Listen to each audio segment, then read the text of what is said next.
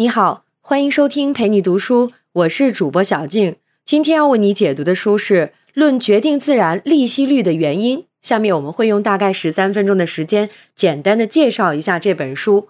本书的作者叫马西，他是第一位认真研究利润的人。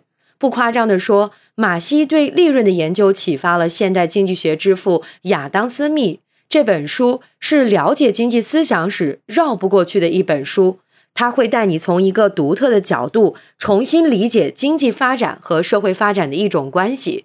在过去的两三百年里，人类社会的自然利息率总体是一个下降的趋势，这是衡量人类文明进步的一个重要指标。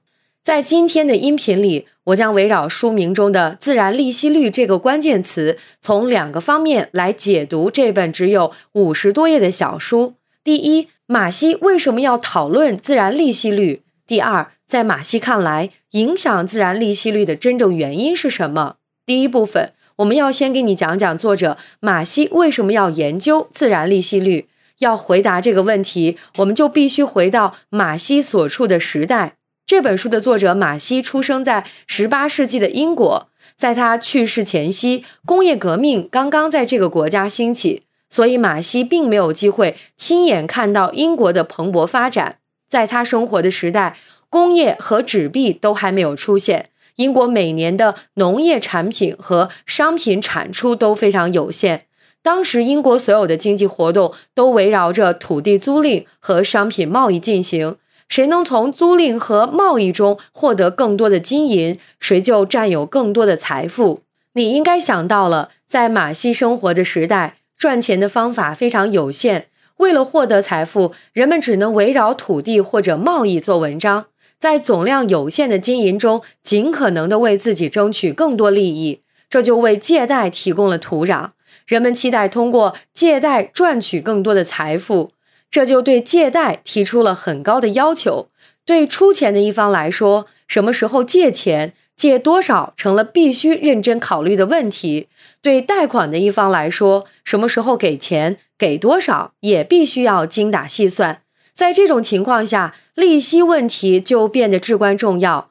既然咱们谈到利息这个概念，就不能不提到经济学中另一个很重要的概念——利息率。你可以这样理解：如果把货币当做一种商品，那利息率就是货币这种商品的价格。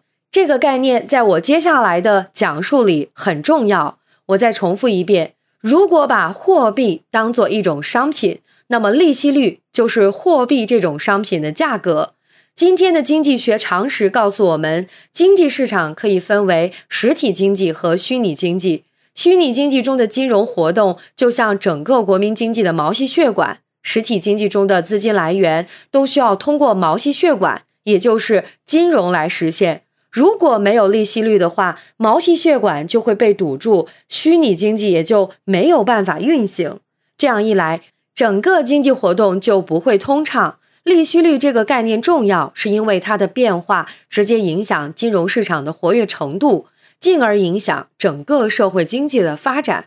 所以，利息率和利息一样，都是金融正常运行的必要条件。在当时的英国，无论是土地租赁还是工商业贸易，所有的经济活动都要涉及借贷，都离不开金融活动，自然也都离不开利息率。那你也许要说，作者只需要研究利息率就好了，为什么还要研究自然利息率呢？自然利息率到底是什么？在讲自然利息率之前，请你先回忆一下经济学的基本概念：商品的价值。我们高中学过，商品的价格围绕价值上下波动。请你再想想，刚刚我和你说到了，如果把货币当成一种商品，那么利息率就是货币的价格。那么按照这个逻辑，自然利息率就像是货币的价值。站在今天看，自然利息率这个概念还挺重要的，因为它能帮你把握经济变化的趋势。了解了自然利息率的概念之后，我们再来回答第二个问题。影响自然利息率的原因是什么？这也是这本书在书名里就直接提出的问题。作者马西对这个问题的回答是建立在对当时主流观点的批判上的。说到当时对自然利息率的主流看法，就不得不提这本书的副标题：对威廉·佩蒂爵士和洛克先生关于这个问题的见解的考察。作者马西在副标题里提到的这两个人，威廉·佩蒂和约翰·洛克，他们的观点就刚好代表了那个时代对自然利息率的主流看法。威廉·佩蒂是统计学的创始人，被后世的经济学家推崇为古典政治经济学之父。约翰·洛克的名气更大，是当时英国公认的最伟大的哲学家、政治学家与经济学家。这两个人都是当时英国最顶尖的思想家，他们的影响力也远远超过了英伦三岛。不夸张地说，这两位大师怎么看待自然利息率，当时的英国乃至欧洲就会怎么看待这个概念。当时，威廉·佩蒂和约翰·洛克都一致认为，既然自然利息率是货币的价值，那么决定货币价值的当然就是货币的供求关系，也就是货币数量。他们的看法就叫做货币数量论。他们的意思就是，假如现在市场上货币的供给比较多，远远大于货币的需求，供大于求下，货币价格肯定就会降低。货币的价值，也就是自然利息率也会降低，反过来也是这样。所以，想要衡量自然利息率，只需要衡量货币的供求关系就行了。那具体怎么衡量呢？佩蒂和洛克认为，当时只有两种场合需要用到货币，一个是借贷，一个是交易。根据货币的这两个用途，他们认为衡量货币供求就有两个标准，一个是借贷关系，一个是商品价格。先来说借贷关系这事儿，回到日常生活中，其实很好理解。假设张三现在有一百万元，李四和王五都想借一百万元，一共两百万元。这时候借钱的需求就比货币的供给大了，对不对？那么现在谁占主动？当然是张三。我们都知道，谁占有资源，谁就有定价权。张三肯定会把这一百万元借给承诺给他更高利息的那个人。反过来说，如果现在没什么人需要借钱，那么张三就算有一百万，也没有机会借出去。这时候，就算有人给很低的利息，张三也会愿意把钱借出去。这就跟一般商品的定价是一个道理：商品大量积压，没人要，商家就会降价销售；反之，消费者排着队买，商家就会涨价。佩蒂和洛克就是这么看待自然利息率的。他们认为，自然利息率首先由借贷关系决定。在借贷关系里面，如果借钱的需求很高，就说明货币的需求大于货币的供给，货币价格就会高，自然利息率就高。反过来，假如人们借钱的需求很少，货币的需求小于供给，货币价格就会降低，自然利息率也会随之降低。再来说第二个标准，商品价格，我们还是用生活中的例子来讲。请你想想，假如现在所有的商家把价格都涨了一倍，会发生什么？市场上的钱肯定就不够用了，对吧？这个很容易理解。假如你计划明年买辆车，但车涨价了，你存的钱肯定就不够用了。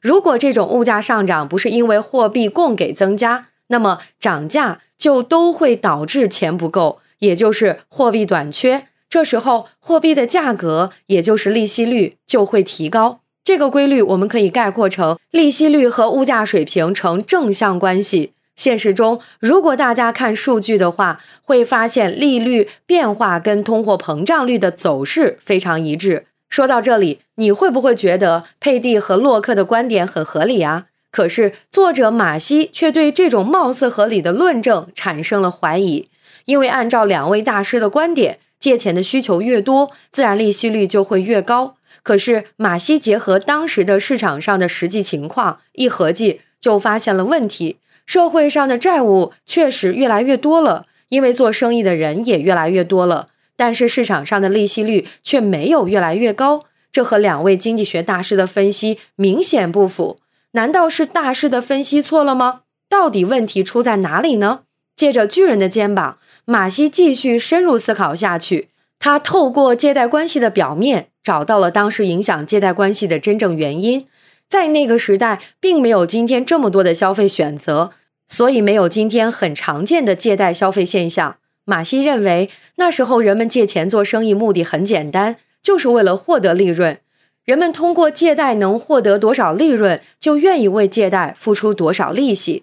所以，真正影响自然利息率的根本不是货币数量，而是利润高低，也就是利润率。如果借钱不仅贷不来利润，反而还要还利息，谁还会去借钱呢？同样的道理，如果用借来的钱做生意，能赚到的钱比利息少，也不会有人去借钱了。这就是马西的核心观点。马西认为，决定自然利息率的原因一定是本金的利润率，也就是你能用借来的钱去赚多少钱。当然了，今天来看，马西跟佩蒂和洛克对货币和自然利息率认识并没有本质上的差异，都属于货币的数量论范畴。他们的观点可以说是对佩蒂和洛克观点的补充，但是站在今天回过头来看，马西提出利润决定自然利息率这个观点具有划时代的意义。这个意义不仅体现在他对自然利息率的衡量方式上，更体现在他强调利润率。在现代社会，利润依然是所有经济活动中最为重要的概念之一，无论是投资理财还是做生意。没有人会不关注利润率，利润率就好像是我们与生俱来就知道的概念一样。但在马西生活的时代，由于工业革命还没有发生，商业远没有达到繁荣的地步，利润也没有表现得像现在一样重要。那时候几乎没有经济学家会把利润率作为一个独立的概念进行研究，更没有人会认为利润率能起到独立决定自然利息率的地位。所以，如果我们将马西的观点放在整个人类经济的发展历程上来看，放在经济学的学科地图来看，马西对利润率的强调，对利润率和利息率关系的论证是非常具有超前性的。以上就是论决定自然利息率的原因的主要内容。感谢关注，陪你读书，欢迎点赞分享，同时可以打开旁边的小铃铛。陪你读书的更新会第一时间提醒你。我是主播小静，我们下期再会。